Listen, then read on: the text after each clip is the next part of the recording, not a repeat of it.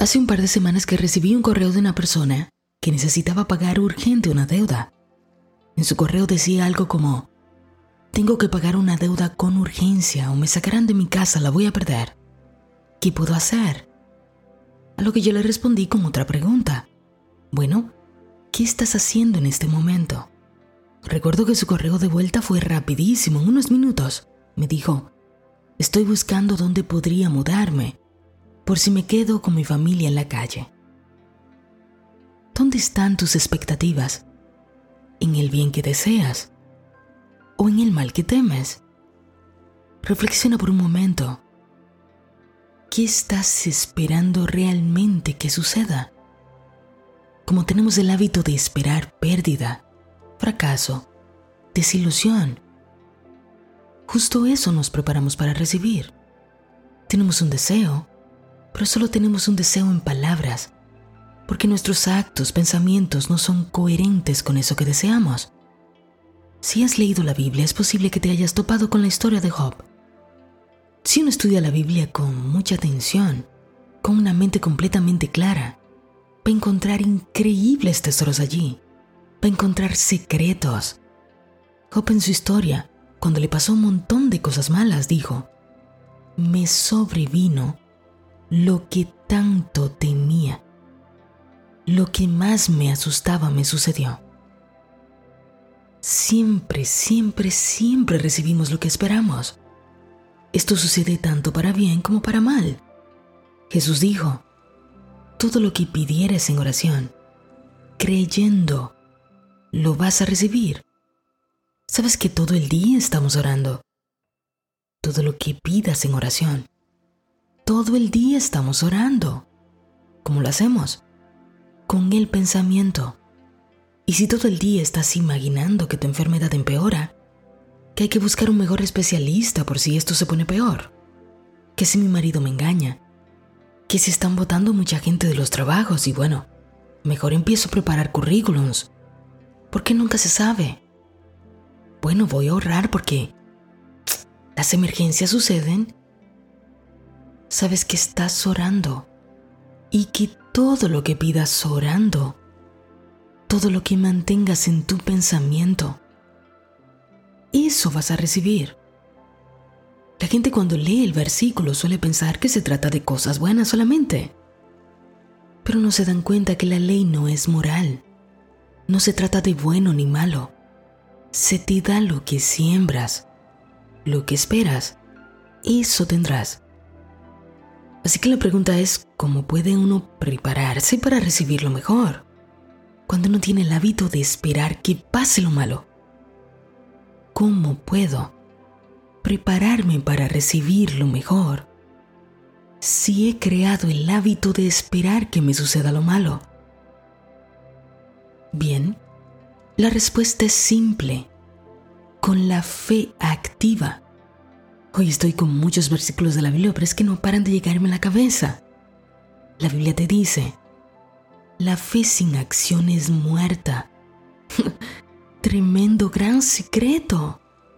Por favor, escucha, este es el secreto. Aquí es donde la mayoría de las personas se pierden.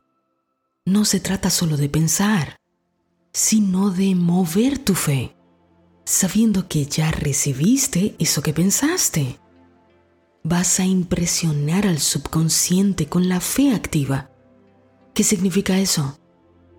Si ya has escuchado un par de podcasts aquí, seguro que sabes que el subconsciente aprende luego que somos adultos. Por emoción, cuando haces alguna cosa, vives alguna circunstancia en donde sientes una fuerte emoción. Y también aprende por repetición, cuando repites una y otra vez la misma acción. Así que eso me lleva a pensar que si yo quiero impresionar al subconsciente sobre alguna cosa que yo quiero plantar en él, lo que tendría que hacer es sentir, repetir, sentir que eso que he pedido ya sucedió y entonces ahora tener una fe activa. Yo sé que ya sabes eso de sentir, sentir, sentir. Perfecto. Y ahora, acciono de acuerdo a ese sentimiento. Si yo ya siento que eso sucedió, Entonces, ¿qué yo haría si eso fuera verdad? Bueno, voy a contarte mi experiencia con esto.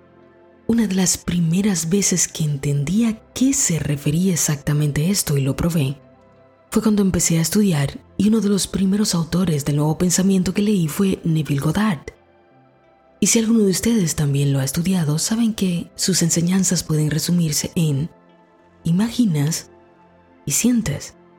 Primero imaginas y mientras imaginas sientes que eso que imaginas es real. Bueno, yo recuerdo que yo tenía un deseo inmenso de que mi mamá y mi papá no tuvieran problemas económicos, que sus necesidades mensualmente estuvieran cubiertas y que ellos estuvieran completamente tranquilos. Mi deseo era enviarles dinero mensualmente. En ese entonces eso era una utopía para mí, súper difícil.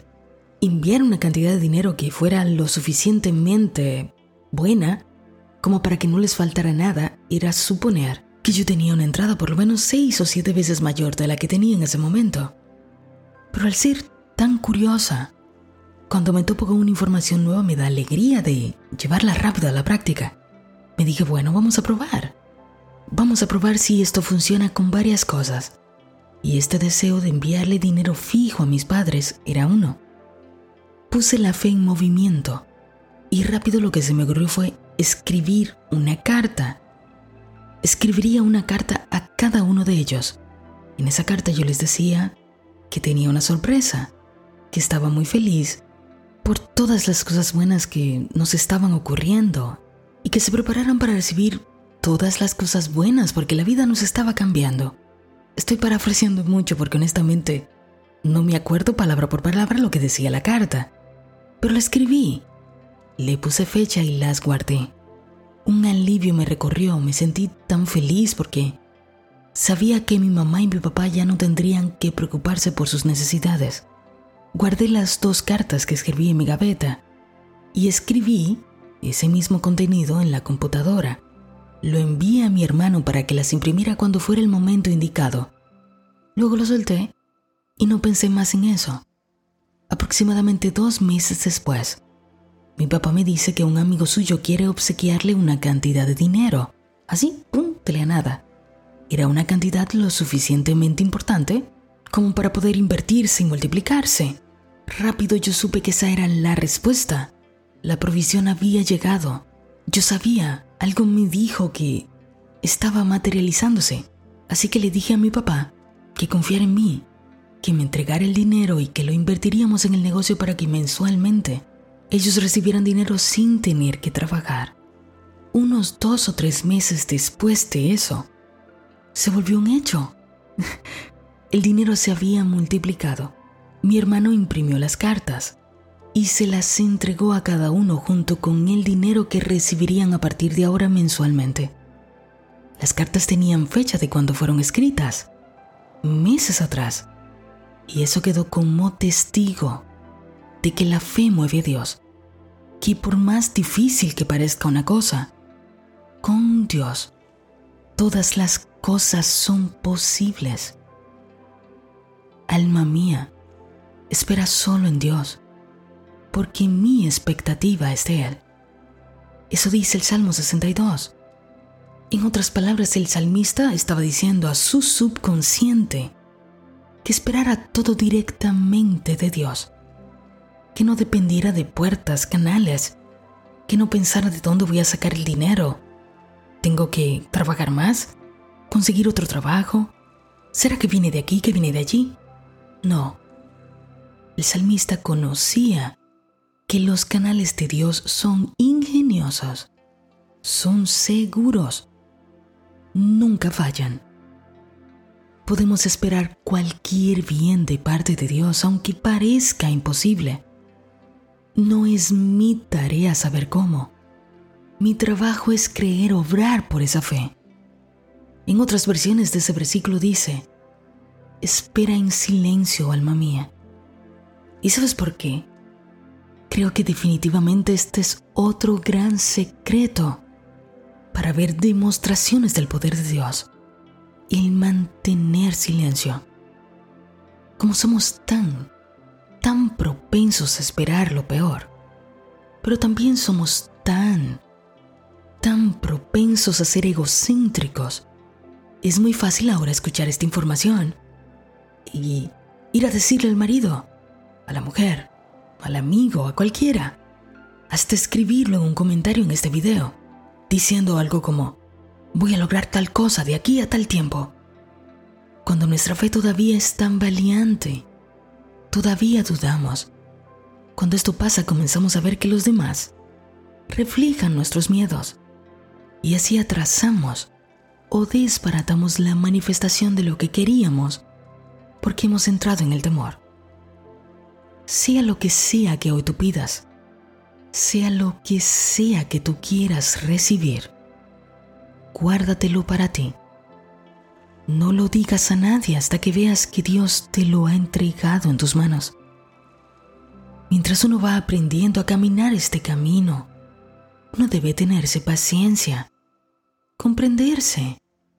Estamos desprogramando muchas mentiras que tenemos en el subconsciente. Por lo tanto, guárdate para ti. Guárdate para ti aquellas cosas que tú deseas y que en tu interior tú estás trabajando para tener. Recuerda siempre que estás aprendiendo a sintonizarte con este mundo, con el reino donde todo es posible. Pero debes saber que aunque Dios es quien nos da todas las cosas, todo, todo proviene de Dios. Nosotros somos el detonante. ¿Qué quiere decir eso? Que soy yo quien se da el permiso de darse aquellas cosas que Dios ya tiene preparadas. Y soy yo misma quien lo impide. A veces las personas preguntan técnicas para sentirse adinerados, poderosos, ricos. Y a varios les he dicho, ve a las tiendas caras, cómprate virtualmente, o sea, en tu mente cualquier cosa que tú quieras. Y me dicen, pero es que no tengo dinero para ir a comprar. Precisamente por eso tienes que ir. ¿Quieres una pareja en tu vida? ¿Quieres casarte? ¿Ya sabes dónde te gustaría que fuera tu boda? ¿Quieres una casa propia? Y cómprate el cuadro hermoso que pondrás en la sala. ¿Quieres un carro? ¿Dónde está el llavero donde vas a poner la llave? ¿Quieres una cantidad mucho más grande de dinero? Planea qué vas a hacer con él. ¿Quieres ir a un país de viaje? Cómprate la maleta. Esto es la fe activa. ¿Quieres algo y lo has pedido a Dios?